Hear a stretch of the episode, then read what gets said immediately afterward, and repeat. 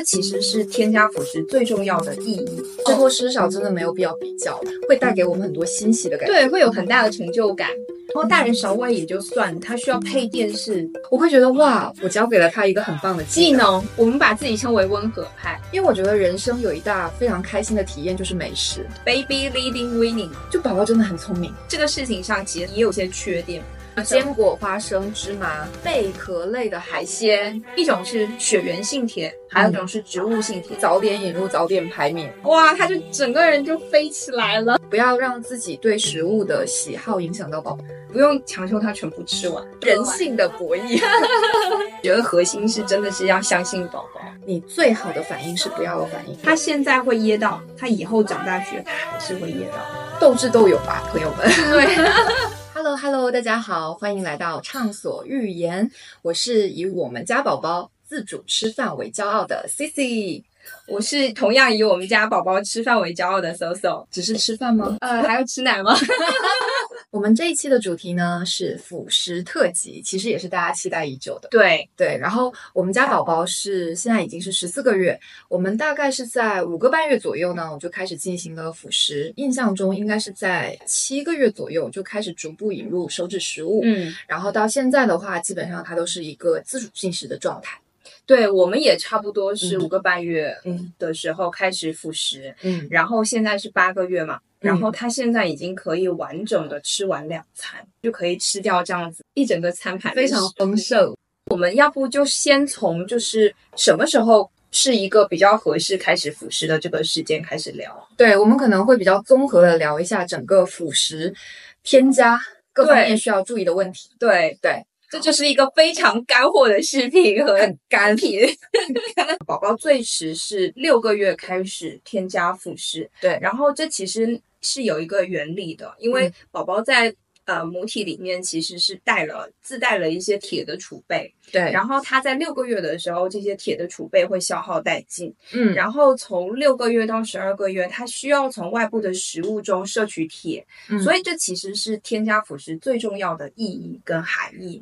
然后之前其实我们也研究了一下，就是最早加辅食的时间，其实建议还是要在四个月之后。对对，因为太早加的话，其实反而会引发一些过敏的问题。还有一方面是宝宝他的身体机能各方面还没有 ready，是，所以太早加其实对他也不是特别好。添加辅食的时候，他应该有三个基本的条件，第一个是他的挺舌反应消失，嗯，就是。你用勺子放进他嘴巴的时候，他不会把那个勺子顶出来。对对。然后第二个是直立的坐下来，像刚刚那个图图一样，只能坐在餐椅上。对，东倒西歪很容易会有就呛到的情况。对对，甚至会有窒息的问题。对，所以这个是特别重要的。是的，是的。第三个条件是，呃，他对大人的食物充满了兴趣。我印象中那时候应该是差不多五个月的时候，我们大人在吃饭的时候，啊，图图如果他在旁边玩，他就会咿咿呀呀，一定要来看一下。大家今天吃什么？吃什么？对他就会环顾四周，阿姨会跟他报菜名，报完之后他才会开心满意足，是吗？对，才会愿意继续玩他的玩具。这就是开始辅食的一个条件，最早不早于四个半月。有一些，比如说体重增长比较缓慢的小朋友，其实可以早一点给。有一个小的地方，我想要说一下，因为很多妈妈她大概是在六个月的时候会结束产假，所以我当时选择五个半月的时候就开始做开荤仪式以及添加辅食，因为希望我还在家的时候，对，就开始给他有一定的这个过渡期。妈妈也会很期待看到宝宝吃一餐的那个过程。是的，是的。第二个就是关于辅食添加的一些原则，一岁之内尽量不添加盐。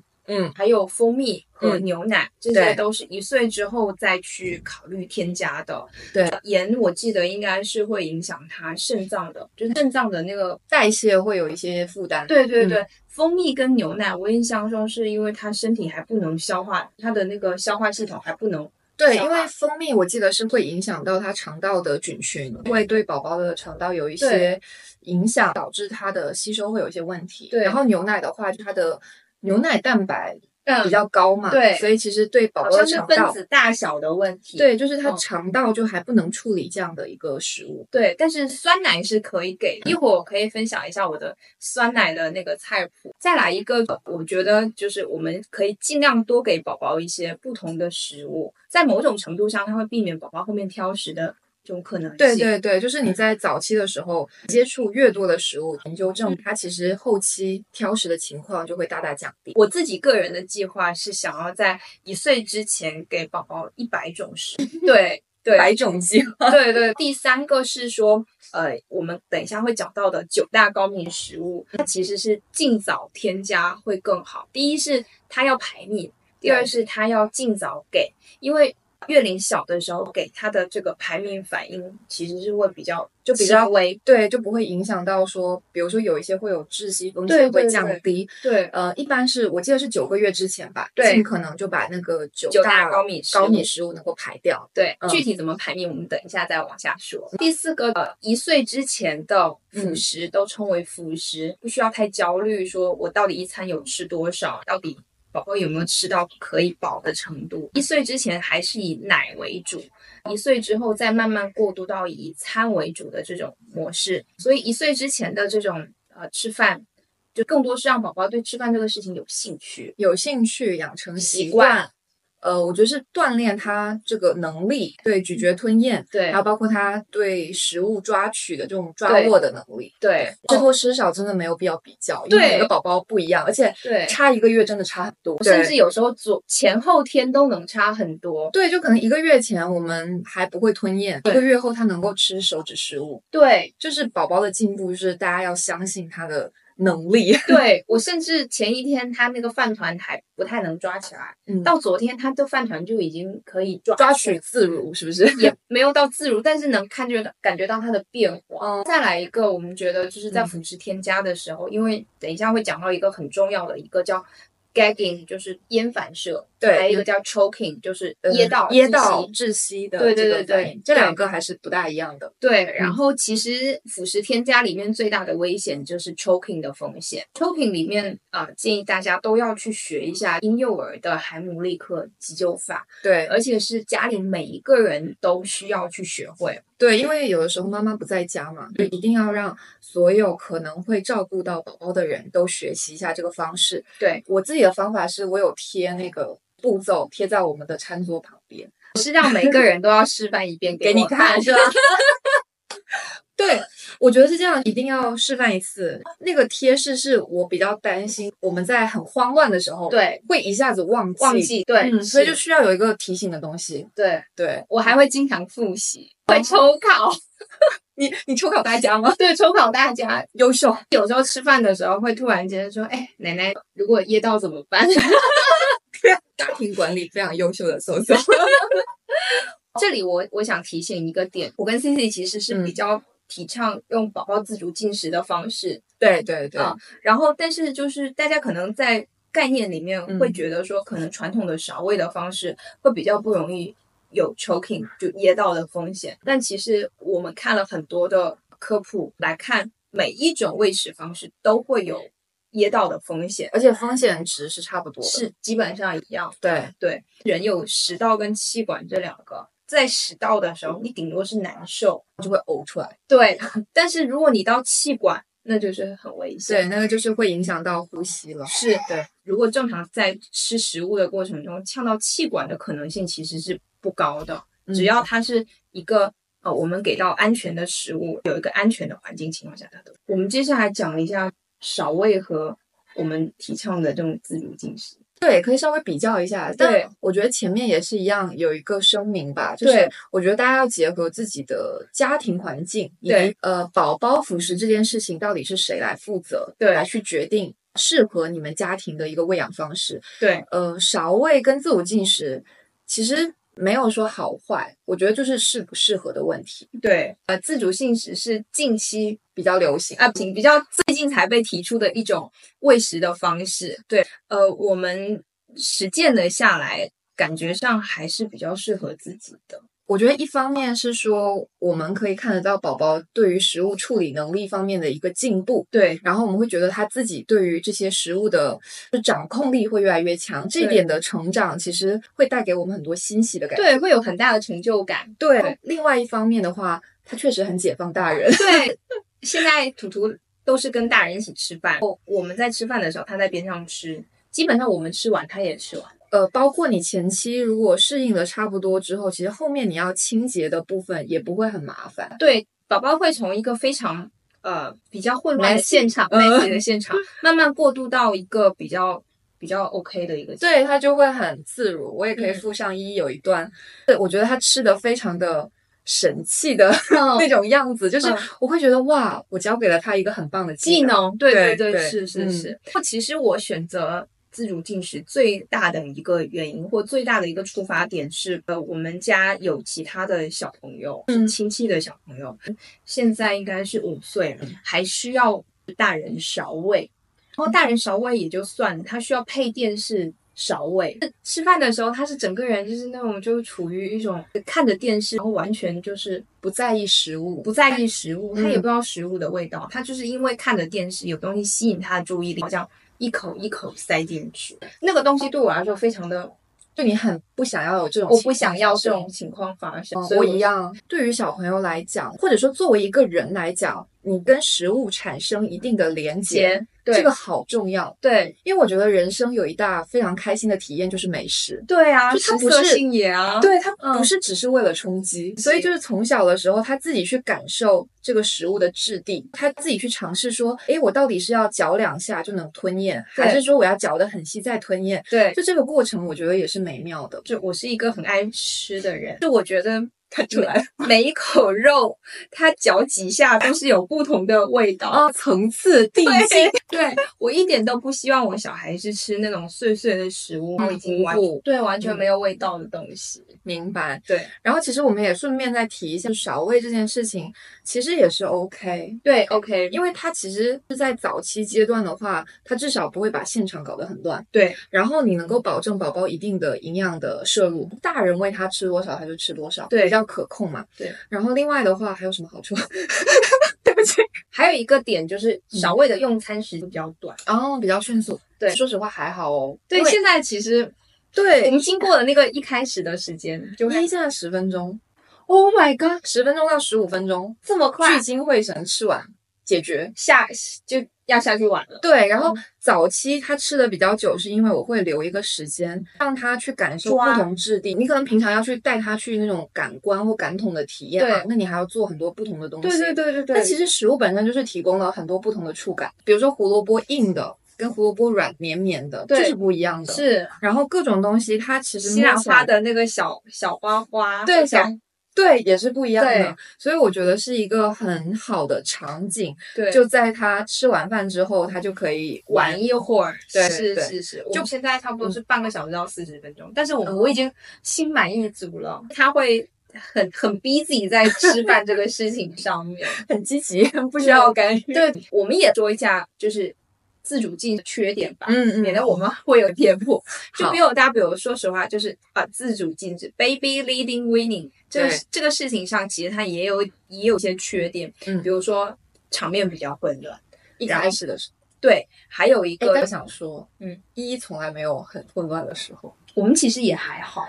我觉得可能是因为我们采取了过渡方式，嗯，就不是说六个月开始吃辅食的时候马上是 B L W，对我们不是，我们还是有少喂了一段时间的糊糊，我们把自己称为温和派。对，我跟叔叔很喜欢干这种改良派、改良派，对温温和派的这种事情。对，还有一个是对备餐要需要学习，嗯嗯，对，因为他需要给到宝宝安全的食物，他才能自己就是怎么提供。合适的、安全的食物给到宝宝，然后宝宝又能够方便抓取以及吃进去。对，需要有一些学习成分。但如果你愿意去学习，很快就能领会，就是一个原则。它其实有两个关键要素，一个是它的质感。对。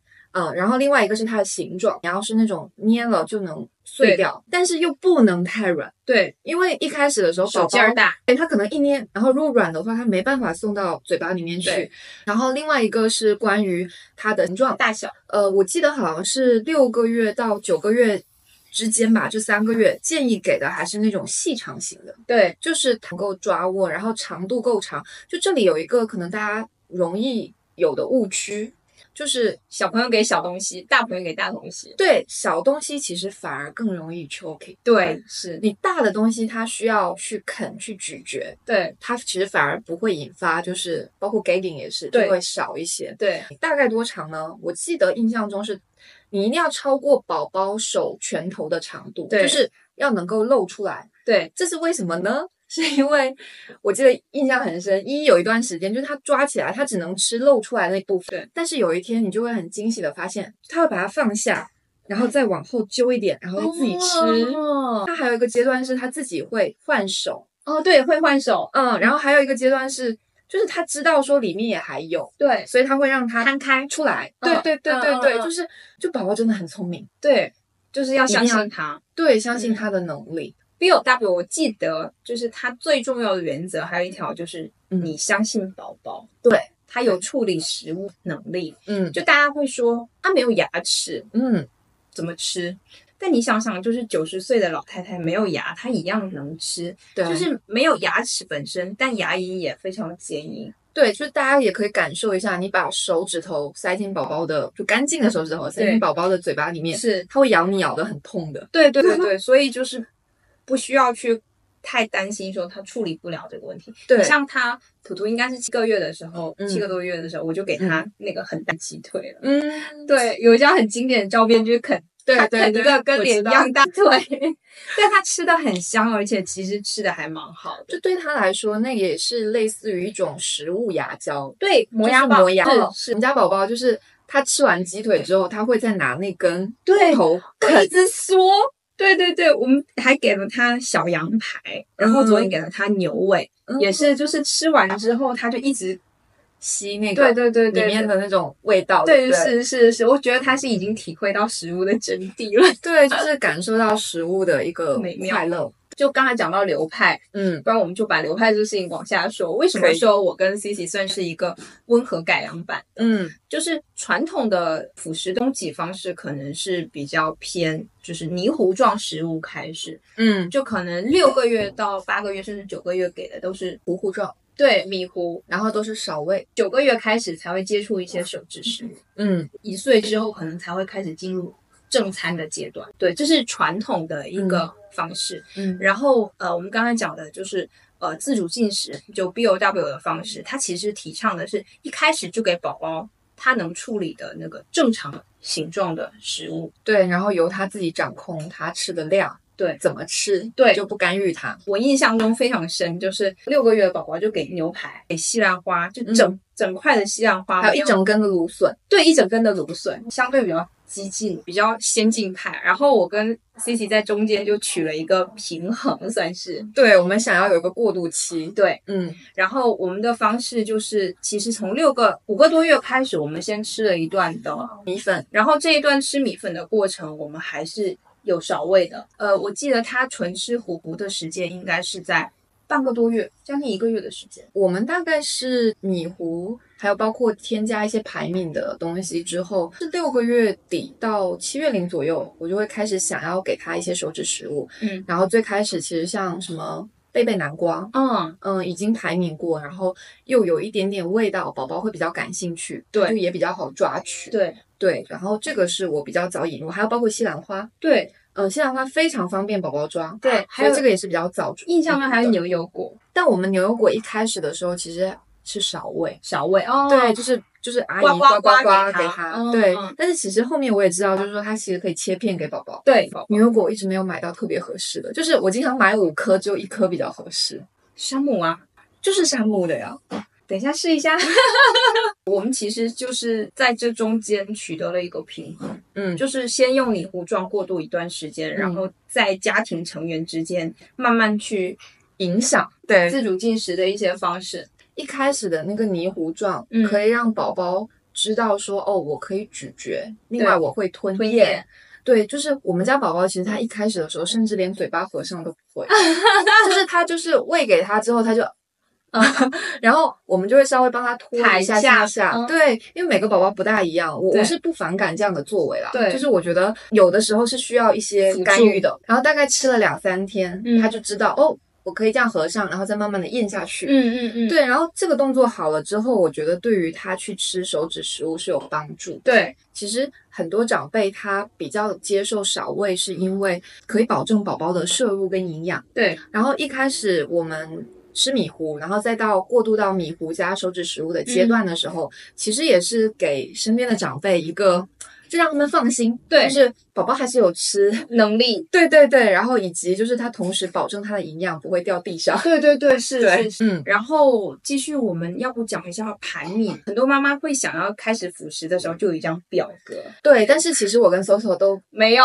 对都不大需要这个表。你最早添加的是红肉吗？就是米糊过后，我是鸡蛋，我然后那你取了鸡蛋，其实它刚好也是排名。对就是因为讲到九大高敏食物，我们可以顺便跟大家科普一下，对有刚刚 Soso 提到的鸡蛋、对坚果，有花生，呃花生跟芝麻算在坚果里吗？不不哦算不算。对然后就是坚果、花生、芝麻、贝壳类的海海鲜、鱼，鱼，对还有两个牛奶，啊，牛奶，对，对，呃还有一个豆类，豆类，sorry sorry，对豆类。我们用豆腐排的米。我们先介绍一下，我们都用什么食物给的排米的方式。可以，就是这九个东西鸡蛋就是我觉得是最需要去小心的，因为我嗯们家就是一个鸡蛋过敏的宝宝。其实你们是吃了一段时间，突然间发现，对，就是一开始的时候，我自己在反思，可能是因为那时候月龄小，嗯。他的过敏反应没有那么明显。哦，对，因为你们第一个就是引入了鸡蛋，对，嗯，而且那时候他有吐奶，所以你也不知道他到底是吐奶还是哦，食物对你分辨不出来，鸡蛋是从蛋黄的呃八分之一开始给，嗯就第一天八分之一，第二天四分之一，然后到二分之一到全蛋。嗯，蛋清是一个更高致敏的东西，C 姐的做法应该就很早就给蛋清。蛋黄排米完之后，后来因为我经常会给宝宝做一些就是烘焙类的小面包，嗯，然后因为小面包里面就是要加蛋对，哦嗯，，对，所以以就是很早就给对，然后它的占比又不会太高，高然后他哦每次又只是吃一一点点，嗯，就还好。然后观察了几次，觉得还 OK 之后，我们就开始比如说蒸蛋、蒸全对蛋，对然后就发现没有问题。每个宝宝确实体质不一样，对，我们家宝宝不是敏宝宝，嗯，所以就是我在把高危的几个排掉之后，我就会比较激进一点。就 一开始可能是三天，嗯后面可能两天，我就会给他再哦加新的了。哦嗯，就是基本上他还好。对，那如果是比较敏感的宝宝，前两天我有个朋友跟我说，他发现他们家宝宝对土豆过敏。哦，对，就很神奇。但是土豆是低致敏食物，是，所以哦就是说，真的是要看不同宝宝的情况。哦，嗯，所以就是还是要认真排。还有一种情况是，如果是皮肤比较容易过敏的宝宝，对确实他有可能对食物的敏感度也会提高。对，而且其实有一些过敏反应是会藏那我整起来的。嗯，对，就比如说我干女儿现在是二十月龄，前一段去医院做过敏检查，才发现她牛奶嗯是有严重过敏的。还有像是花生、芝麻这一类，它是也是有过敏的。嗯，然后它的过敏反应其实很不明显，它就是湿疹，哦一直好不了的湿疹，但是大家就会觉得说，可能是太热。对前段夏天，对，而且也有可能就是说觉得护理不到位，就没有想到说是食食物物过过敏。对，哦所以它就是好不了的湿疹，其实也是一种过敏的反应。嗯，然后其他的一些过敏反应包括呕吐，然后还有拉粑粑的对变化，对就是可以明显看到它，比如说拉稀，对对，就会频次比原先高很多。其实可能每个宝宝他的表现就会不大不。太一样。贝壳类的海鲜，嗯，我好像用的是虾，我也是。然后 因为 我们家一非常喜欢吃海鲜，对虾啊、螃蟹啊，其实我们在挺早就引入了。我们也是。对，因为我们俩都是海边长大的小孩，对，就觉得小孩不能吃海鲜，好可惜，对，所以就是早点引入，早点排免，嗯然后他就可以多吃一些。就可以打开新世界。对对然后鱼其实也是，我们都是对海鱼排命嘛。但鱼我提一点，鱼其实上它有一个呃，我记得是 FDA 还是哪里有给一岁以下宝宝吃的鱼的种类，哦，对，大概是有六个种，因为它是有一个低汞的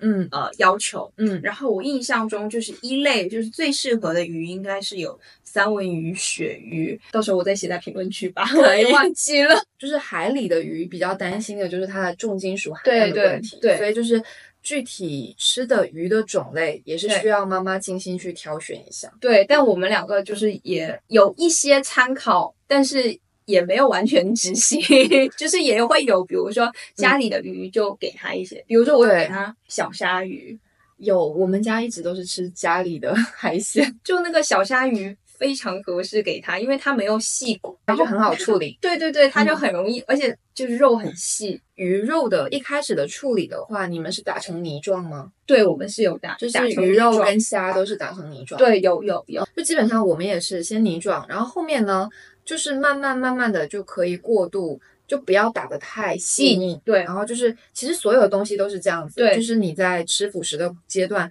肯定是从一开始很细腻，到慢慢有颗粒状，对，然后再到就是它可能可以块状。对对，像我们现在给一的鱼肉的话，我们是就是全家一起吃的鱼哦，我们就直接先现蒸，对蒸好之后取出一块给给它它，然然后我们再浇点酱油，对对对 对，差不多差不多这。样是最省事的方式。是是，对，然后坚果嗯，你们给的是坚果我们当时就是打成细碎的酱给它排，但是因为后面我们吃的比较多的还是偏花生酱跟芝麻酱，对坚果酱其实吃的少一点。我给的是鹰嘴豆泥哦哦，这个东西我觉得非常非常棒。嗯，对，鹰嘴豆泥就是它是一种二十五大固铁食物，它可以排到 top 十。嗯，对，然后第二是它算是植物性的这种含铁非常高。对，然后这里有一个小小的 tip，就是如果给的是就是铁，其实分两种，嗯，一种是就是血源性铁，还有一种是植物性铁。对，就是血源性铁就是动物的二价铁，嗯它其实是比较多是富含在红肉里面。所以刚刚 Cici 其实有问我说，我是从红肉开始添加的嘛？对，就是以前传统的方式里面，它可能是从米糊到菜，菜，最后才上肉。对，但是其实上，我们如果知道了说给宝宝辅食最重要是要给他富铁食物的这个原理之后，其实就不会很担心要先给它红肉，嗯，因为红肉是优先就最容易给它呃补铁的一种食物。对我当时其实最先给的就是牛肉。回到刚才鹰嘴豆这个话题，嗯鹰嘴豆是食物性的铁，就是它是偏三价铁，嗯，它就需要有一些就是刚刚一个是血血源性的然后还有一个是植物性植。物性的，对对，血源性它其实偏二价铁，嗯就是我们身体里面那种红色铁。嗯然后我们其实中学的时候有学过，就是三价铁它是偏绿色的，对，比如说像是菠菜，嗯就是一个植物性铁比较多的食物。然后鹰嘴豆的这种三价铁，它需要有一些呃环 C，呃对嗯，维高维 C 的食物去搭配，然后还原一下它的三价铁。然后人力才能更好的啊，吸收。对，更好的吸收。嗯对，所以鹰嘴豆这种食物，我既把它当做一种主食，嗯，因为它本来的这种它的能量度也高。对能量密度比较高，然后嗯又富铁，嗯，然后又很香。对。嗯，对 然后大人也爱吃。对，真的，我我就经常会给那个鹰嘴豆的泥，嗯然后它那个泥又不是那种很稀的泥，它是那种比较比较稠一点，对对对。就宝宝可以自己拿起来吃。对。对，就是鹰嘴豆的话，一般就是前一天晚上浸泡，对，然后脱皮，对脱皮之后，第二天早上起来用水煮吗？就我一般是用蒸，哦，你用蒸，对，蒸会比较稍微，更软烂一点。而且营养会比较锁住，哦，就不会被水就是我我后来还用了一招，就是我是用高压锅压。哦。然后压好之后，现在因为一大一点，你不一定要打成泥，你是嗯。给它压扁，嗯，就是压的扁扁的，然后它可以自己一颗一颗，哦对，这样也是也是一个很好的办法。对对，其实有很多豆类，你就是可以把它煮烂之后压扁。对，我们正嗯正在尝试红腰豆，然后，红腰豆也是一种富铁的食物。嗯嗯，是这个我们好像还没吃过，对回去 又被种草了。然后还有花生，我们用的是花生酱；牛奶我用的是酸奶，就自制的酸奶，就小小的种草一下。用的是我那个博洛洛的呃，消毒味味的酸奶机功能，自己买的菌粉，然后只需要五瓶牛奶倒进去，嗯，然后菌粉，然后搅拌搅拌，然后放在那个消毒柜里面，大概十到十一个小时吧，嗯测试出来。嗯，这时候成型的是大人的酸奶。对，然后小朋友只需要再用那个筛网再给它过滤个几个小时，把它的乳清滤出来，让它变成希腊酸奶那种对对，比较厚的质质地。对，这时候如果拌上酱料，比如说花生酱或芝麻酱，哇，它就整个人就飞起来了。还有一个是豆制品，我们用的是煎豆腐。我当时好像是豆腐放在他常吃的饼里面，手指食物里面。嗯，对，就是煎饼的时候也拌上豆豆腐。对，对对对，豆腐我其实是在比较后期了，就是已经有很多可以排列组合的东西之后加了豆腐。我们也是最后差不多最后才给的，可能是因为我我没有那么爱，就因为其实有的时候我觉得妈妈需要提醒自己，就是不要让自己的对食物对不要让自己对食物的喜好影响到宝宝。我觉得我小时候就有一点点这样，我也是，我妈不喜欢吃海蛎，她就会一直说她不吃海蛎，然后我其实都没吃过，我就说我不吃。对对对对对对对对。然后现在我们小朋友的阶段，我就会希望说，尽可能就是不要让我自己的。喜好影响到他，然后也因为要给他辅食添加各种东西，我也会强迫自己吃一点，买很多以前不吃的，或者是吃一点以前不吃的。是，比如说我不太吃山药土豆，嗯，我也是，还有西葫芦。我也是，都是因为宝宝要吃我才买。对，然后但是我会强迫自己，就是克服自己的那种，你要以身作则嘛。对对对。然后小麦，我用的是燕麦糊。我们当时呃，对我也是燕麦糊。其实小麦也是蛮容易过敏的，很多人会用那个。润肤露叫做艾维诺 （Aveno）。Aveno，对，它本身就是含有燕麦的，就要特别小心。虽然这款很多人推荐，很多人用，嗯，但是它的一个一大风险就是，万一你的宝宝对燕麦过敏，对，就还影响挺大的。对，其实倒不是说小朋友自己本身。很难受，而是其实刚当新手爸妈的时候，你要注意的事情太多，你并不一定会把这个事情就是很很容易观察到。对对对，因为正好提到燕麦，我们就提一下这个事情。对 对对，然后还有是芝麻，我用的是黑芝麻酱。嗯，我也是用酱，就芝麻酱跟花生酱，我们都是吃的罗朗德，然后我还吃过那个皮卡斯，也都还可以。对，西兰花的那个有一个妙用，嗯，就是西兰花的那个花就跟扫把一样，然后就会用那个西兰花的花头去沾各种酱，对，然后给他吃。你知道有一点就是。呃，我们家宝宝一开始的时候，他真的非常爱西兰花，就是西兰花随便煮，他随便吃。对。但是因为宝宝到了一定阶段，就是他天天吃嘛，对，他肯定也会腻。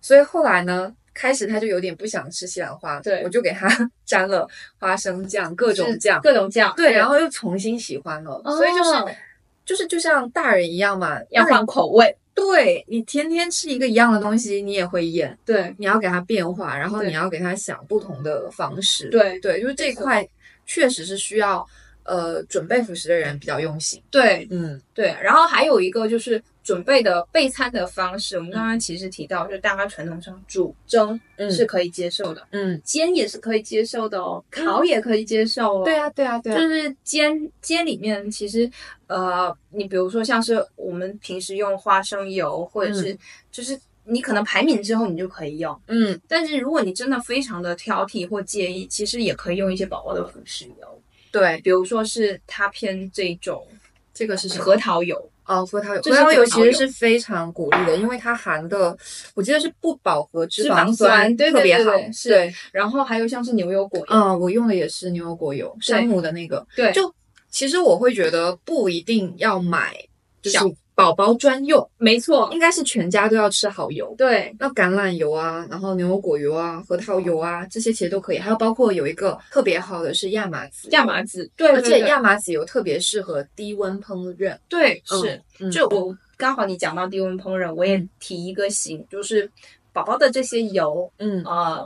都不是那种就是高温炸的油，嗯，它不太适合那种高温，它比较适合低温，就是小火慢煎。对，然后另外就是可能我们这边闽南这边的习俗，或者是说大家的一个感觉，就是煎的东西会稍微有点上火。对，所以其实这个。怎么讲？我觉得很难去评判。我自己是还是蛮认可的，对，因为我自己是这种体质，对，所以还是要控制量，就不要说每一顿顿顿煎，对，因为煎的食物它确实比较香，香，嗯，我们一般就是比如说蒸啊什么，就是像鱼啊虾这种他很爱的食物，他蒸就可以接受，喂给他，对，然后他不是很爱的，就稍微给他对，比如说青菜，我们就会给他煎个饼。青菜煎饼都没有效果之后，就是在青菜煎饼里面再加入虾，嗯，就变成一个综合虾饼，对，然后就很爱。对就是我觉得宝宝他确实会有一些喜好偏好，但是我们可能要想着办法让他的营养更加的就是均衡。我还有再讲一个，就是排敏的方式。一般来说，它是三天排敏，嗯就是在三天里面，你可以从少量到呃适量嗯到比较多，这样三天下来看他的情况，嗯。然后停一天叫空窗期，嗯。然后再开始下一种食物的排敏，嗯，然后每次排敏的时候只给一种高敏的食物，对，其他的都是他以前吃过 OK 的食物，嗯。这样你才能很快分辨出他到底是因为什么过敏？但后面的话，其实我会比较 随意。随意一点，是我们是因为发现他鸡蛋过敏之后，就会比较就会比较小心。对，所以就是我觉得民保还是要注意这一块。对，嗯是。对，然后还有一个就是大家很关心辅食跟奶的嗯一个安排。我先讲小月龄，你讲大月龄。图图的奶大概是一天六顿，呃，晚上大概两点钟有一顿，早上七点有一顿，呃，十点有一顿，嗯呃，下午大概两点有一顿，嗯，然后再来是六点和睡前奶。嗯，然后我第一顿辅食就给他放在了早上，因为他早上是那一觉睡完之后精神是最好的。哦，心情好，对，大概是十一点左右给他呃这一顿辅食，嗯然后吃完辅食之后有一个要领就是呃吃完马上给他补奶，就是这个马上可能是比如说半个小时四十分钟，让他稍微消化一下，嗯嗯然后就用奶去把他没有吃就吃够的那个部分补上。这样是替代掉你的一顿奶嘛？呃，没有完全替代，但慢慢替代的过程，吃吃吃，它会越吃越多，嗯它就会替代掉，就是你要给它，你要给它补的这个量哦，就会越来越少然后慢慢去替代掉。我再多问一句啊，因为你刚刚提到就是早上十点会有一顿奶，然后下午大概两点会有一顿奶，对然后相当于是你十一点钟的时候会给辅食，顺便还会再加一点奶。对，两两点那顿就没有了，哦，两点对对我就想问这个，对，两点那一顿就没有了。嗯，嗯嗯，然后这一顿吃好之后，嗯后来我又给它加上了下午的一顿，嗯就是偏晚餐时间，嗯大概是五点钟。哦，OK，对，就嗯。就相当于是下午那一顿奶，慢慢用食物去下午那一顿我刚刚记得你说的是六六点点钟，对，就是用辅食也是慢慢替代掉，就是辅食先吃完，然后吃隔一段时间再补再补点奶点奶，哦，对，因为你都是轻喂的，宝宝也可以控制它，对，他就可以去决定说我要补多少的母乳，所以你现在是两顿辅食再加四顿奶，四到五，哦，四到五，对嗯对，也给他一个缓冲。他有时候想吃多一点，有时候想吃少一点，嗯，但是我的心态就是，你吃多吃少都没有关系，妈妈的嗯奶给你供着，明白。对土图现在是八个月，对，差不多。因为我们当时可能八九个月，应该也是我印象中就是两顿辅食再加四五顿奶，差不多。嗯，然后后面的话呢，我们会在早上的时间会加一顿早餐，那个时候哦。大概是九月龄到十月龄之间吧，9月龄具到10月龄体时间我有点忘了。我们家阿姨就说。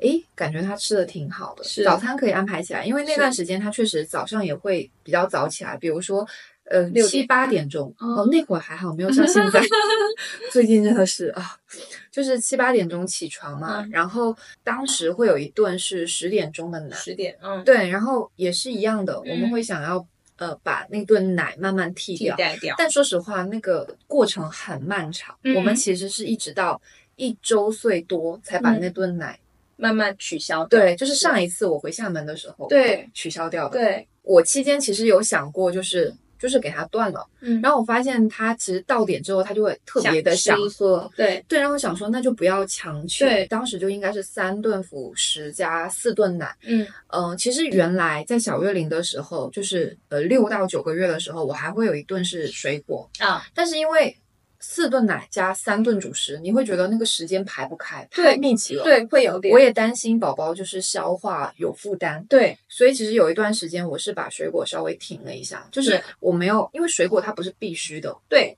嗯。嗯，这一点是我比较认可，就是很多时候吃蔬菜的价值会比吃水果高，高很多，对，而且水水果糖分太高，是嗯，是，所以我一般就会看情况。如果说刚好今天 整个时间表来看有一点点空空隙隙，嗯，然后就会给再给他水果多插一句，就是。嗯我会觉得说，先给他一些比较没味道的东西，啊，对对对，再给他有味道的东西。是是是这个原则，就是小朋友很聪明。我会觉得，就是他吃完有味道的东西，他就不太会愿意回去吃没有味道的东西。葡萄这种很甜的，对，就是草莓。嗯，我觉得要晚点给。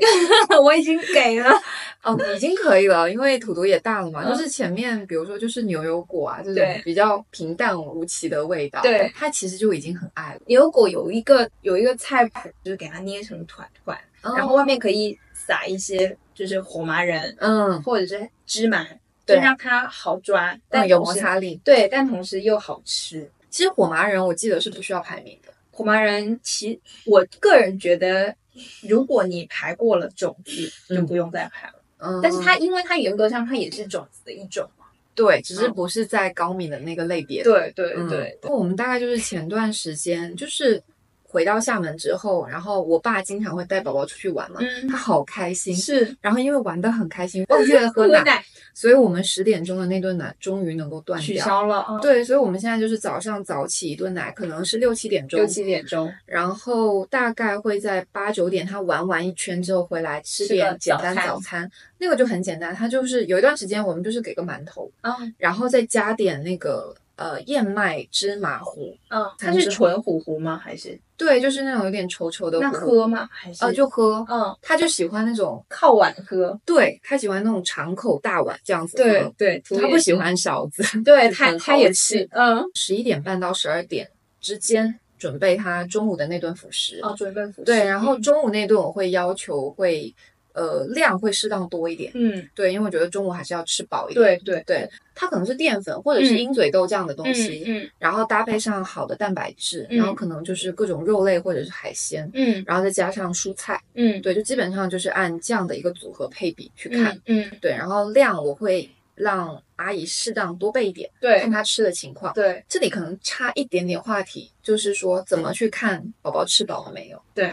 自主进食有一个好处，当他开始玩食物的时候，就知道他吃饱了。但他开始，我图图是会这样子，就是到处晃，嗯，就专注力不在食物上。对对，你就知道他吃饱。就小朋友是有自己的判断的，所以就是我们适当的多备一点点。但是他吃饱了，他自己就会停下来。对你不用强求他全部吃完。有的时候他吃的很少，家里长辈会着急嘛，就说没事，就这样吧，让他饿着。对 他下次才知道要好好吃，对不对？我会多安慰一句说：“妈妈有奶没有关系。”啊，对。然后我们就会到两三点钟喝他第三顿奶。对对，因为现在一他是属于喝奶喝的还比较不错的，嗯，就每次泡好他自己做餐以上，五分钟喝完。对，每一顿都是这样。对，因为从小都要求他要自己做着喝，他。没喝完，开始玩了，不肯喝了，我就拿走，就不会强求他每一顿都要喝完，所以后面他就会很珍惜。嗯，快速人性的博弈。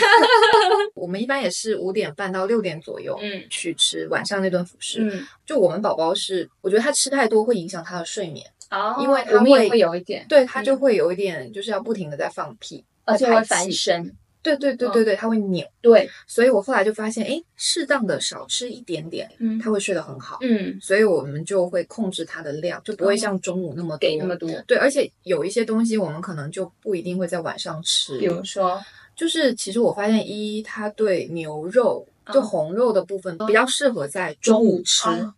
晚上可以吃一些鱼虾，嗯，它比较好消化。中午跟晚上会把红肉跟海鲜就各有一个。我也是，对，对，就是执着。对，其实有一些人他其实会建议不要吃太多海鲜，但是因为我们就是没有办法海边长大的孩子，我我每天都会给。我如果吃一餐饭没有肉，我可以；对，没有海鲜我不太行。我也是。然后最后就是我们会在晚上八点钟的时候喝一顿奶，嗯。嗯，然后可能八点半左右刷完牙就开始酝酿睡觉，就现在基本上作息作息规规律了。对，奶量大概就是三顿六百，嗯，三顿六百，其实我们算比较多的，因为当时一周岁儿宝的时候，呃，医生就提醒了我，他就说你们现在还有四顿奶，然后每顿奶还喝到一百八嘛，嗯就还是挺多的。嗯，喝奶喝太多，其实会因为它的含钙特别高，会影响到铁的吸收。对，它两个是会有点互斥。至少你不要再给它加奶量了。对对，你就不要觉得说宝宝好像很爱喝，再给他加就不要了，因为一岁之后辅食就不是辅食，是正正餐。然后降下来之后，现在我们就是保持在六百左右吧，就600五百多到六百嗯就差不多。其实像我觉得那个原则就是，嗯其实就是六餐慢慢把它替换。然后这个过程上，我觉得我们两个也是属于温和派，嗯，就是你不要说我今天就要把它这顿拿掉，对就你一定要给宝宝一个适应的过程，它是自然而然的。就是我们其中一顿，就我刚刚提到的，可能有经过了两三个月才过渡完，对但我觉得也 OK。，对，就是我觉得有的时候不要带着太大的大任务性。嗯对对对，你一定要把这个任务划打掉，嗯对没有必要。对对，任务是做不完的。是，其实我觉得核心是真的是要相信宝宝。要不接下来讲一下一些嗯辅食上面的一些工具和好物。对，可以啊。对我觉得我们今天正好在搜索家里嘛，就把它各种东西都先搬出来，对，有好物有雷品。对，给大家排排雷很重要。对，嗯是首先其实要讲的就是辅食机。嗯就是呃，我觉得算是一个半雷品吧，嗯，是小熊的辅食机，这个有点太大了。对，它有点大。然后它的好处就是它配了两个杯子，就是你可以做一个生食跟熟食的区分。嗯就在小月龄的时候，一开始它其实就阿姨比较细心，对会给他打两遍。就生的时候，比如说牛肉生的时候打一遍，嗯。然后蒸完之后再打一遍，就会很细，盖子就已经这是换过了一个，之前这个没有打几次，这个按钮就已经坏掉了，对就它质量不是很好用好对嗯。我我看其实比较推荐是那个嗯，普利顿的，普利顿它就是因为它的尺寸会比较小，大概只有这三分之二吧。对，因为一开始宝宝吃的东西很少，就会不好打。对然后以及就是，不然你就是要准备很多，然后就他肯定吃不完嘛，对会有点浪费。对对，然后那种小的辅食机好处就在于前面呢，可能就是半个月、一个月的时间内，你比较好处理食物。对但可能到后面它也会有一点点闲置的问题。宝宝他的能力增强之后，你不一定每一顿都要打的那么细了。，对对，像现在就是只打一遍，嗯，哦然后很多人其实会推荐那个博朗的，就是搅拌棒，呃，料理棒。嗯，我觉得它也有一个问题。我其实没有很推荐，因为我是朋友送给我的，他觉得很好用，嗯 但是还是感谢我的朋友。小月龄的时候，那个量很少，对。那个搅拌棒有点打不到，哦。因为它打一下，它就会都在它的那个棒棒里面。这个也是，就是要打一定的量，对，它就有一个起量的问题。嗯。然后很多人是说，呃，博朗的搅拌棒有个好处是，宝宝不吃辅食之后，你可以作为你的烘焙烹饪的工具。嗯嗯嗯呃，可能是因为我本身有自己的东西，一西，套哦，对，所以就是它就确实就闲置了。限制，所以我反而会觉得说，如果你没有指望后面你要另做他用，嗯那就不如买一个普利顿那样子的。对对，很多人说它时间短，但是它也便宜啊。对对，然后它确实能够解决你那个阶段的，就是比较核心的痛点。然后这里有一点，我可能顺带提一下，就是呃，关于蔬菜的部分，嗯特别是绿叶菜，其实嗯是不建议去把它搅拌的，，对，对，因为会破坏它的叶绿素吗？还叶黄素？呃，我我没记错的话，最好的方式应该是稍微煮熟之后剁，对，煮熟以后剁对一下就是你把它剁一下，切切碎一点就可以了，就一定一定不要用辅食去把它搅拌，即使是刚开始吃的阶段也是。对对，然后配合这个辅食机的是这个硅胶冰格，因为它一开始的那一个月就吃泥糊状的食物，嗯就是每次打完一定的量之后，就会给它放在这个冰格里面。比如说，我们会呃以两颗为单位给它，然后冻起来，嗯，冻起来之后会给它收在那个我们的储奶袋里面。我就一般一个储奶袋就放两颗，哦，你是没有放在这里面本身，我没有，怕会有一点滋生细菌之类的。就是它冷冻之后，你再把它挪到储奶袋。我其实是没有买这个东西，哦，我我们基本上还是现打现吃，对对对，哦就是我有想过要不要买，后来就发现，因为我们有帮手嘛，嗯就是有阿姨帮忙，嗯所以我就觉得那就没有必要把它冻起来。可能看大家的习惯主，要是因为这个东西它没办法，辅食机它没有办法。量弄少一点。对，对然后再来讲一下就进餐过程的一些东西。嗯，就第一个推荐应该是那个椅子，在这里，刚刚我已经做过了。对对，就我没有给他买 Stocky，我给他买的是就是国产的叫 New Skin 的一个牌子。对，我们之前在博客里面其实也有宝宝的好物那一期对也安利过。对对，然后还有一个就是呃进餐的工具吧，嗯就先讲的是这个世喜的餐盘。这个世喜的餐盘很妙，就是它首先它很漂亮，嗯其实它的硅胶柔软，嗯，而且它硅胶很厚，嗯，对，就是呃应该也是比较好清洁。对，而且还有一个点就是人家有提到说硅胶的餐盘容易有就粉状，但是它现在目前来说都是 OK 的。对我用的是 Module，也一直 OK，用了大半年了嘛，嗯对吧？嗯还可以。然后这世喜，关键这世喜的餐盘很妙，它配那个 New Skin 的这个前后刚刚卡住，对，然后还不容易哇，拔不起来。对，它拔不起来，不怕宝宝丢餐盘。再来是它的几把勺子吧，最开始勺位的时候，其实用的是英式的这两把。对，这个应该是待产包里面大家也会备着，对一，个是新生儿，一个就是辅食阶段。这个我们现在也一直经常也用，对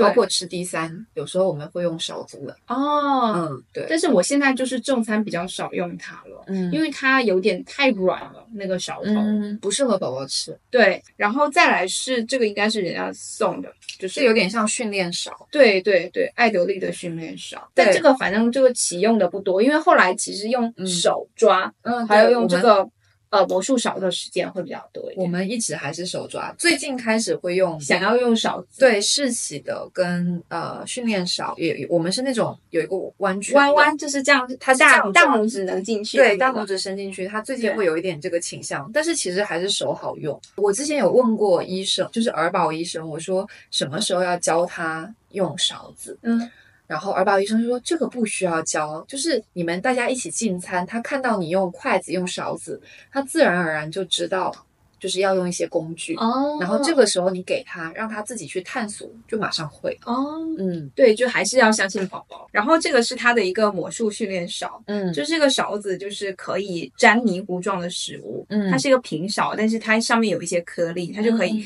把泥糊状食物粘上来。而且很方便哦，很适合宝宝自己吃。对对对，嗯它就会平平的塞进去。然后再来讲的是这个，也是艾德利的一个，也是人家送我的，嗯，就是一个摇摇乐。对但是比如说像是哈卡，或者是也、嗯也会有很多同类的类似的产品。对，对，然后这个其实就是一开始最早的时候给水果的一个方式，它里面有一个这个硅胶的，就有点像奶嘴，它其实也有点像像宝宝的牙胶，它一开始是可以当牙胶。有时候会装那个像是橙子嗯，之类的。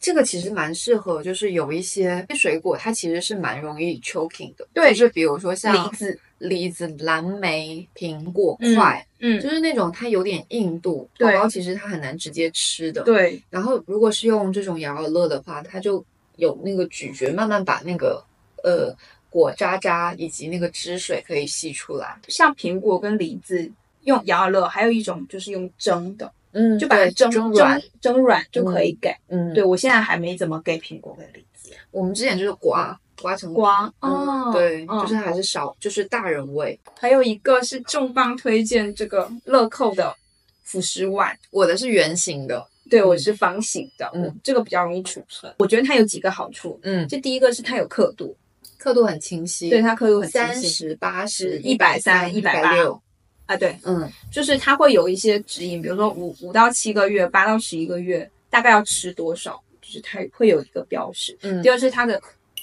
我觉得这个材质是 OK 的，玻璃的密度很高，而且很厚，对，这个是够厚的。对，然后再来一个就是它是硅胶的这个蒸盖，它不是那种纯，以前乐扣是那种硬质的蒸盖，那个就不太适合蒸。对，是的，对，然后这个是就是硅胶的，然后就上面有一个气孔。嗯嗯，蒸蛋啊什么就挺方便。我一开始，呃，比如说像是米糊什么的，它嗯。也可以用这个，就是对对对，它就是一个饭碗，对给水，然后再泡糊，就，会有大概知道说它吃多少量。然后它一套其实是三个，三个很方便，就是你又可以做，比如说你可以放蒸箱里面蒸蛋，嗯。然后另外一个碗你可以泡米糊，，对。然后还有一个碗我们之前还拿来刷牙，哦。就是它其实就是一个容器，对。怎么用都可以，，对这个碗再多一句，就是嗯。它其实是可以冷藏的，嗯，就很多是不能冷对对对，嗯很多是不能冷冻的。就是嗯。大家买容器的时候一定要看一下它的适配的温度，嗯。蒸的温度跟就是高温跟低温都看一下。嗯。嗯，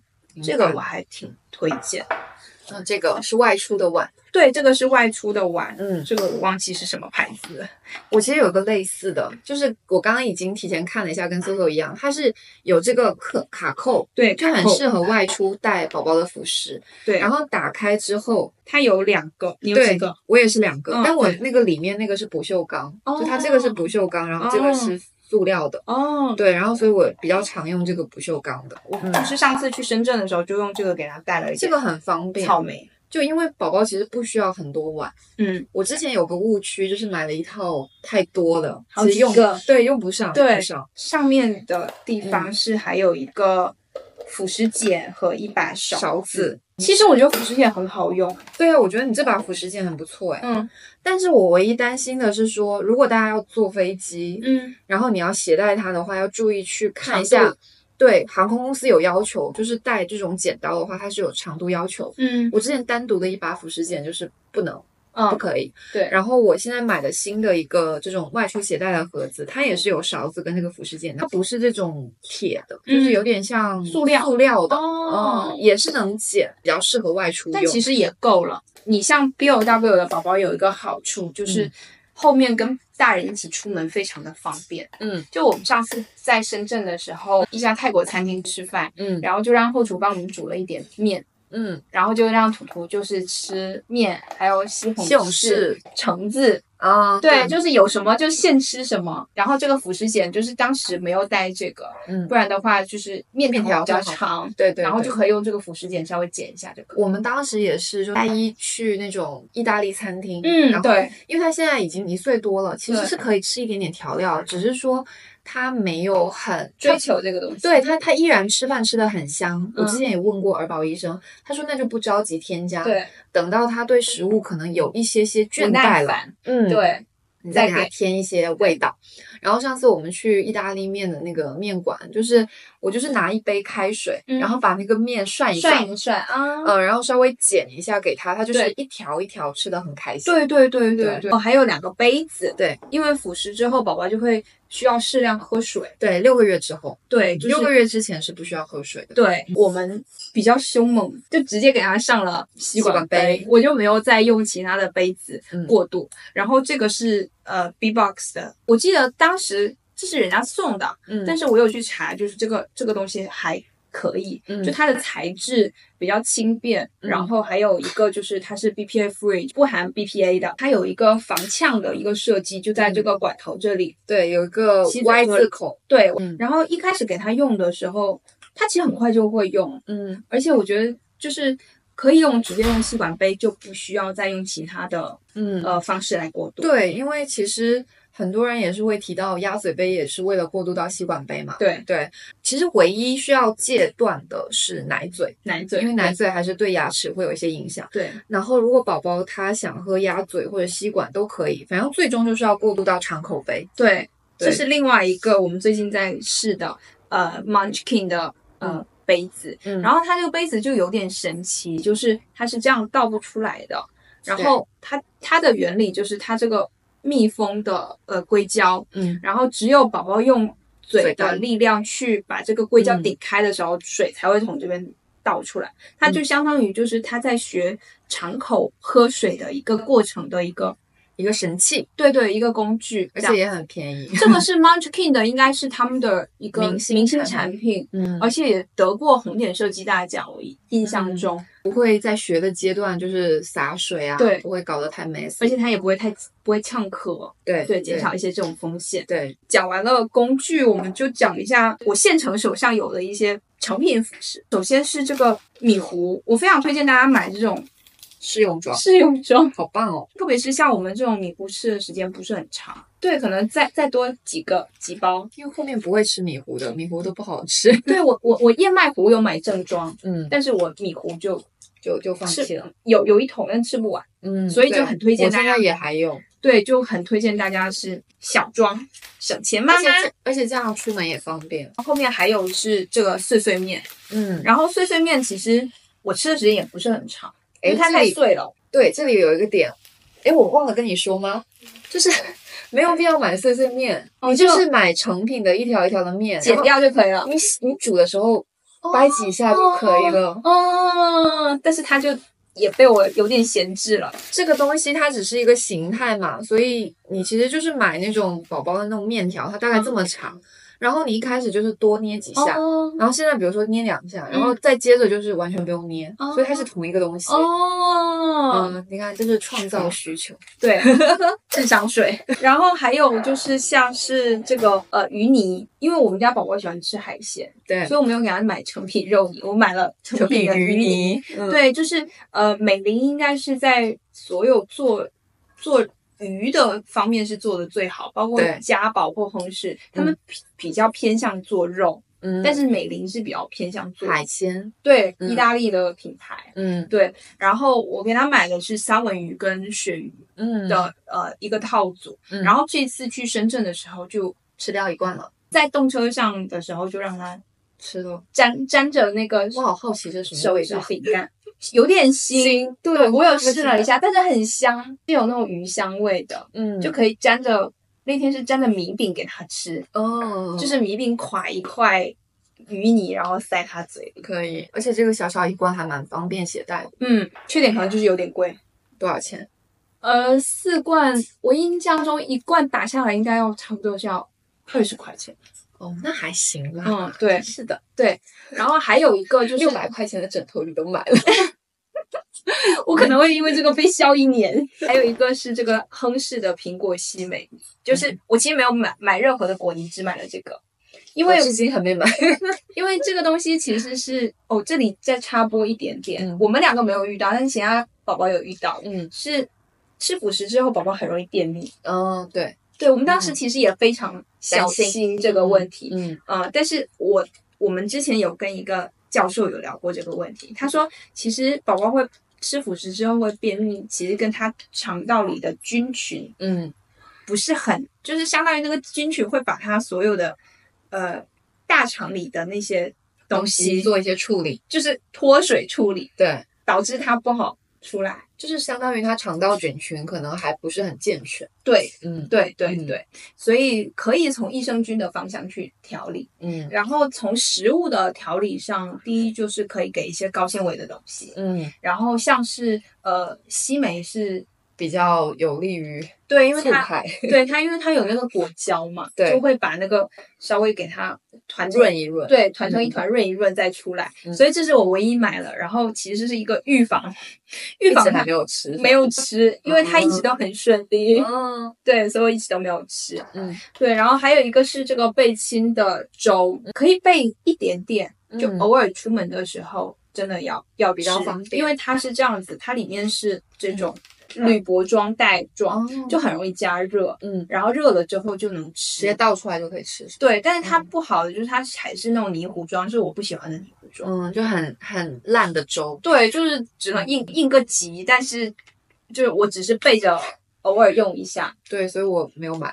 对我们这些东西其实都是我我备着，对备着，能不吃也不吃。对能不吃也不吃。嗯然后你要不要做一些补充？呃，我觉得好物方面其实也大差不差了，因为我们上一期刚好在聊宝宝的，就是好物辅食的那一块，其实已经介绍很多了。对我觉得就大家可以再去听一下那一期、嗯那个部分。嗯，对，我觉得已经够了。好的。再来，我们讲一下就是推荐的一些做法，或你嗯给过的一些对东西。可以。我个人觉得，就是给宝宝准备辅食，其实很像健身餐。中国膳食营养学会它有提到说，就是宝宝每一天的呃，就是每一餐的摄入里面，大概是需要有呃纤维素，然后还有谷物类，嗯然后还有是呃蛋白质。对，就是跟其实跟大人健身餐非常像。嗯然后六到十二个月，他推荐的这个量是大概是蛋白质是二十五克。一般一颗鸡蛋是四十到五十克吧，对一颗整蛋。对，但是他其实推荐要每天吃一个蛋黄，嗯六到十二个月要有一个蛋黄，嗯然后二十五克的蛋白质，嗯，然后还有二十五克的蔬菜，嗯。大概配比是这样子。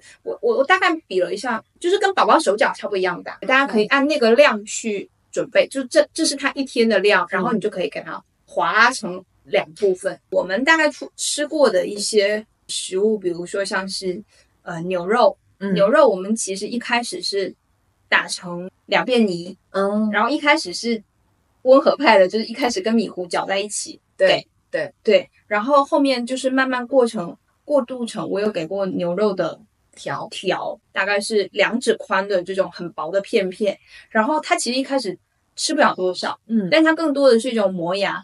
磨牙还有吮吮吸，嗯对对对对。然后我们昨天还解锁了牛尾，哦，就是这个我们还没吃过，回呃去准备一下。牛尾非常香，就是牛尾炖洋葱、胡萝卜，嗯，然后还有西红柿，就是那种法式的牛尾汤的那种。对对对，然后剩下的那个汤也不要倒掉，嗯，那个汤可以用来拌意面，就这样哦，对，是的，螺旋意面。嗯，对，然后这个宝宝也是非常非常爱的。我们家很奇怪，他不喜欢螺旋，哦，那他喜欢他喜欢蝴蝶，就是比较漂亮，他好像觉得这个质感有点奇怪，他每次拿起来，然后就要看半天，然后甩甩甩。那他们要通，他要通心粉吗？通心粉吃，哦，就他们也很也很推荐通心粉。对对就其实意大利面，因为它的原材料都比较简单，对就是配料表很干净，对，而而且它其实很适合裹各种酱料，嗯，它的尺寸吧，我觉得也很适合宝宝抓握，对所以其实是很适合作为辅食的东西，就不一定要买。宝宝专用的面啊、米啊，其实我们两个是比较不吃这一套的，就对。米面油，我们觉得就是要选品质好，对。但不一定是小朋友专用。像我这个就是在超市买的没有无盐的意面就可以了。对，就就是是大家一定看配料表，没有表没有盐就可以。，对，还有我们解锁的，比如说像是排骨、嗯，牛猪肉，但我们不是很爱吃猪肉，猪肉我们嗯。也是排骨勉强，就是他会拿着这样啃，啃，但是吃不了多少。对，就是他嗯，那就一般。还有一种就是猪肉丸子，猪肉打成沫，然后和各种蔬菜，搅在一起，再加一个面粉和蛋，蛋蛋清，对，嗯然后这个丸子可以去焯水，对，或者煎一下，然后蒸一下也可以。对，嗯就是你你想想，就是猪肉加菜。加鸡蛋加面粉，然后每天可以换组合，比如说可以是胡萝卜，可以是玉米，你就当时在炒肉也可以换成牛肉，可以换成鱼肉，可以换成呃就是虾肉，都对，可以。对对，嗯就想说你在调一个饺子馅儿，对，是的，然后包括像什么木耳，嗯嗯，有那个口感就特别好。对对对对对，一点点的那木耳木耳碎碎也也是还有包括可以蘑菇，其实一还蛮喜欢蘑菇。哦，你给的是口蘑吗？对我给的是口蘑，但是口蘑我也想跟你请教，就口蘑有会不会有一种嚼不碎的感觉？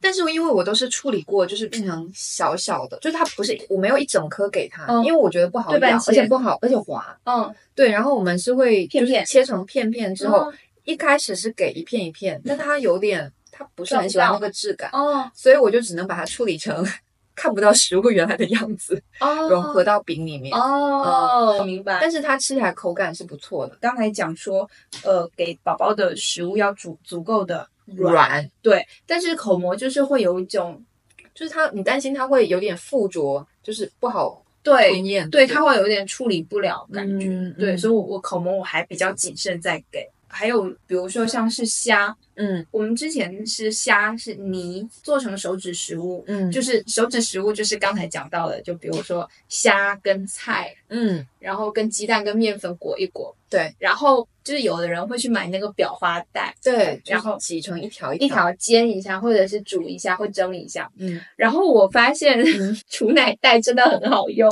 啊，就是把它放在储奶袋里面，然后一样也是剪一个口子就可以了。就储奶袋真的妙用。哦，这个好棒，对，对，还有就是我们最近给虾是给那种就是一条虾，给整个虾，其实它有点咬太圆了，咬不动，对而，且有点滑，会有 choking 的风险。对，就把那个虾这样子，哦，就是对半剖开半，嗯，，对对对，平着这样对半剖开，然后它就可以。哦，这个这个方式我们还没有试过，可以回去试一下。但是我们其实就是靠虾跟其他东西混在一起，把其他东西吃进去吃下去，哦哦哦，对对对，没错。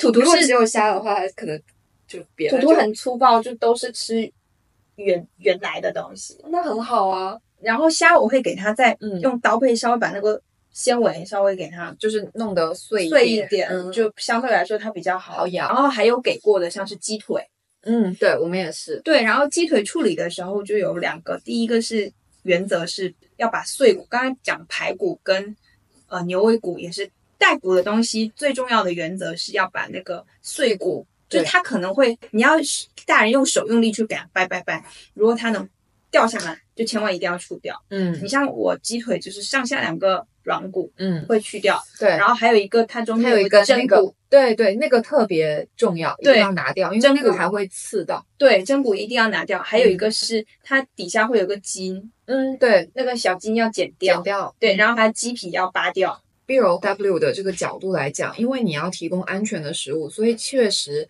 呃，你要花比较多的时间在食物的处理上。对对对，再来就是有一些菜的处理，比如说是像是迪迪很喜欢吃，像西兰花。对西兰花就是刚才讲，就是留足它可以抓握的空间，间。嗯对，然后可以就蒸到它就是这样，两手对挤能可以下去就 OK。对，然后彩椒是切成条条，嗯，然后还有像是大白菜、白菜，嗯，我就给了梗，哦，就比较水分比较足，而且比较有嚼头。有嚼劲。嗯，对。对，然后还有像是山药，嗯还有胡萝卜，嗯，胡萝卜我们有段时间非常爱，然后再就是处理气出现。处理处理小朋友的这个食物的时候，我我非常推荐大家去备一把这样子的波浪纹的刀。嗯，就比如说我们刚刚讲牛油果，嗯，或者是说是山药，土或者是芋头，或者是红薯，对，就是它会不是很好抓，会滑下去，然后波浪形就会增加它表面的那个摩摩擦擦力嗯对，宝宝会比较好抓。嗯，这个好棒。对，我们是用那种擦丝的那个工具，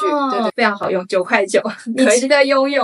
可以，我觉得原则就是高铁食物，嗯一种高铁食物，嗯就比如说红肉，或者是说是植物性的高铁食物，嗯然后有高维 C 的食物，嗯。比如说是彩椒、芹菜、嗯。各种蔬菜、菠菜等等等等，还有水果，嗯。水果可以给一些少糖分的，嗯。对，然后还有一份是高能量型的食物，嗯。你比如说像是牛油果，还有意面。我们最近解锁的米饭，嗯，就我最近解锁那个椰浆饭团，真的非常的好吃。对我已经被种草了。对它其而且很简单，就是比如说大人的饭煮完之后，给它留一些，留下的那一些放在电饭煲里面，嗯然后你就倒一杯椰浆进去，椰浆也是一样的，买配料表很干净的，嗯只有椰浆跟水，没有其他的糖分或者其他的添加剂。嗯，然后倒进去之后，你给它搅吧搅吧，嗯，它就会有点黏黏的。，对软软的。然后你再把电饭煲盖上十分钟，嗯再让它热焖一会儿嗯，，OK 了。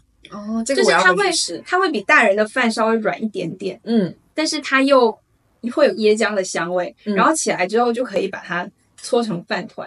哦，对，然后我们三角，形、圆形都可以。对，我们会用这个，啊，这是定型，这是有点像那种蒸蒸糕的。对，蒸糕，对，就是用这个东西来给它塑形一下。嗯，就就一个一个三角，呃对，sorry，对三角形。我们家也是有这个，就是可以很方便的蒸一些蒸糕，对，然后比较好看。而且好拿，对呃，就是因为大人用手捏还是有点，即使你戴手套也不是很方便。对，对，就这种而且会有点丑。对。哦，还有我觉得之前有一些像虾丸、鱼丸的做法的。但我们这个可能也是无奈之举，就是他吃了一段时间的辅食之后，他已经不满足于食物原来的状态。嗯就是他之前其实是跟图图一样，就比如说，你就给他一根一根的胡萝卜，一块一块的南瓜，嗯，然后每个东西就是食物原来的样子。嗯我们可能就是处理好之后。一锅蒸，对然后拿出来给他吃就很方便。但现在的话呢，因为他开始对食物有一些要求了，对，我们就是其实跟刚刚你讲的是类似的，就是虾剁一剁，就不需要用辅食机了。其实后面对，就把它剁成稍微颗粒小一点点的，然后混合上我们希望他这一顿吃的一些蔬菜，嗯，然后加上不要太多面粉，因为嗯面粉太多会有点硬。对，嗯，就是稍微有一点点使它有点粘合度就可以，然后加一颗蛋清，对。或者是一整颗蛋也可以，对。对。然后我们可能会去用蒸的，蒸的、或者是用煎的，煎的，对，就嗯。这个东西就是你可以自己搭配，让它有一些新鲜度。然后基本上现在就是海鲜类，鱼啊、虾啊，呃，肉也有，但是肉的话呢，它确实没有那么爱，爱是，对，但是还是得吃啦，就是对没那么爱也是得吃，而且要变着法子来。然后还有一点是。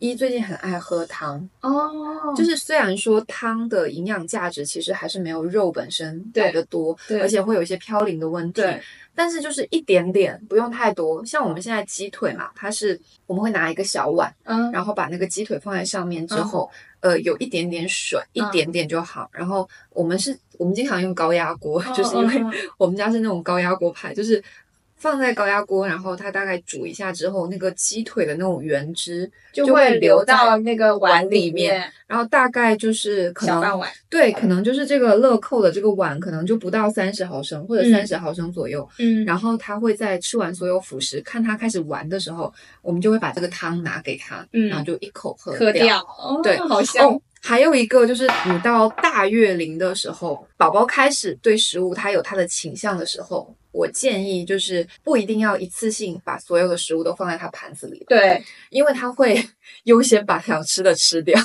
你就是那种就是草莓蛋糕，让他先吃完蛋糕才能吃草莓。他吃完那个东西之后，他会去看，比如说桌面上还有没有，就是比如说他想吃的虾或鱼。嗯如果还有的话，他就不会吃其他的，其他的他一定要把那个东西吃吃完，对，然后有一段时间就是，呃，因为他知道我们会用蒸的两个盘子放在这边，然后自己他有一个餐盘嘛，嗯他就会看，所以我们一般都会跟他说，你看没有了哦，你要嗯吃别的哦。嗯嗯他是听得懂的，嗯就是他就看到他确认，他会站，就是稍微探探头，嗯，确认一下，哦，可以，然后再吃别是。自己的，嗯然后后来的话呢，我们就觉得说，那还是先给他一些他相对没有那么爱的，嗯先垫垫肚子。嗯嗯就是各种海鲜，一般都是最后给。哦，对，然后因为你给他第一口之后，他就不会再吃别的了。对他只要那个吃完那个再说，对，嗯就是小宝宝是有这样子，所以对斗智斗勇吧，朋友们。对 我在想要不要聊一些可能辅食会遇到的问题。，OK，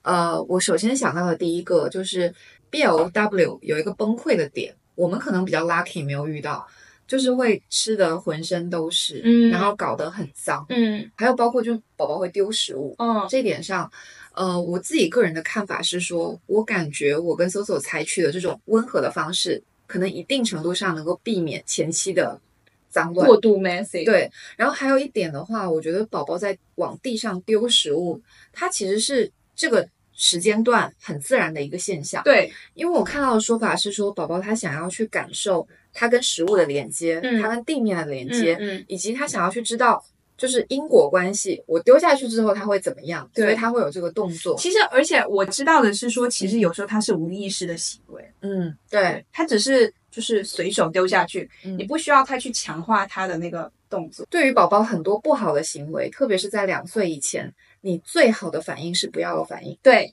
你越是表情夸，say 张 no，对，say no 就会加强他对这种坏习惯的作为。对，因为他听不懂 no，嗯，他只知道说我做的这个动作，你妈妈就这样子，对，他就会很开心。其实 就像我，那我下次再做试试看。所以我觉得就是丢食物这个东西，就是有一定耐心吧。对就是它其实很快就过去过了就好了。像他现在已经不会丢食物了。对，还有包括掀餐盘，可能也就是一一瞬间。对但是如果说你反应太大，他就会一直做这个动作。对，不要去嗯强化他的这个记忆。我们再聊一个，就是比如怎么区分 gagging 跟 choking。对，就窒息跟咽反射。对对对对对对，咽反射其实是宝宝一个正常的反应，就是那个食物现在，呃，它处理的程度已经大过了宝宝咽下去的能力，对它就会自然的把那个东西吐出来。其实这是好事。对是好就事。就大人看，保护机制对大人看了就说啊，怎么了？怎么了？又远了，对，然后那个特别是家里长辈就说啊，你看这样不行。对，还是要用手指尾。对，但其实他是在慢慢学习，就是比如说他现在就是嚼几下，他往下咽吐了，嗯那宝宝他会有学习机制啊，就是我下次再多嚼两口，哎，好像吞下去了，对就它是一个自我迭代、自我学习的过程。对，嗯，就是其实我我之前知道的是说，就是咀嚼这个事情，嗯你不管几岁都要学，嗯，对，是的，你只是推后了他学习的时间。对但是其实他学习的成本是一样的，就是他现在会噎到，他以后长大学他还是会噎到。少喂的话，他就会让他以为东西只要进了口，我就可以往下咽。它对，就会少了咀嚼的那个环节。没错，呃，咀嚼其实对于宝宝，一方面是语言发展对很重要，对然后另外还有一点是对他牙齿的发育也很重要。对因为很多时候我们会说，不要给宝宝太精细的东西。我这有一个活生生的例子，是我们嗯家有个妹妹，嗯然后她就是一直都是少喂的，嗯她到很大了，她都没办法吃花生，嗯，太硬了。太硬然后快很快，就是他到快成成年的时候就去矫正牙齿了，嗯就他长出来的那个恒牙不是很 OK。OK，对，而且他咀嚼能力到现在都不行，其实是可以早一点给予宝宝这种锻炼的能力。对，就是充分满足他满足他的口欲期。怎么区分 gagging 跟 choking？嗯 gagging，我我那天看到一个非常好判断的一种嗯方式，嗯就是 choking 的时候，其实它堵住气管，嗯气管你是一点声音都没有。当宝宝是涨红了脸但有声音的时候，那个是 gagging。就是他自己要把它吐出来了，对不用不用马上海姆立克。对对对，他会你给他一点时间，你看他红脸是红，有点红，嗯往外约，嗯然后就是有有声声音，这就是没问题 gagging。给他一点时间。对，然后 choking 是什么？choking 是没有声音的，嗯然后脚一直踢，憋气，憋气，没想象声音。我们憋气的样子。对，那个时候就马上要把它从椅子上捞起来，嗯然后处理，然后脸会变成是青绿色，嗯。因为你没有血之后它是青绿色的，嗯。但是 gagging 是有血的，所以它是红的。哦，脸色也是不一样，然后有没有声音，对。这两个区别。好呀，那我觉得我们今天关于辅食方面的专题也差不多了。对，就如果后续大家还有一些更加具体的个案或者是问题的话，也欢迎大家给我们留言。对，是，因为我们也是在摸索路上。对，而且我们可能自己以自己的宝宝为例嘛，可能不会遇到所有人都会遇到的问题。没错，对，所以我们就按个例再去分类讨论。对后续如果有必要的话，我们再更新。对对对对，嗯也给我们一些其他的个案，让我们可以学习。对，嗯，好，那今天就到这里喽。好，嗯，大家下期见。下期见，拜拜拜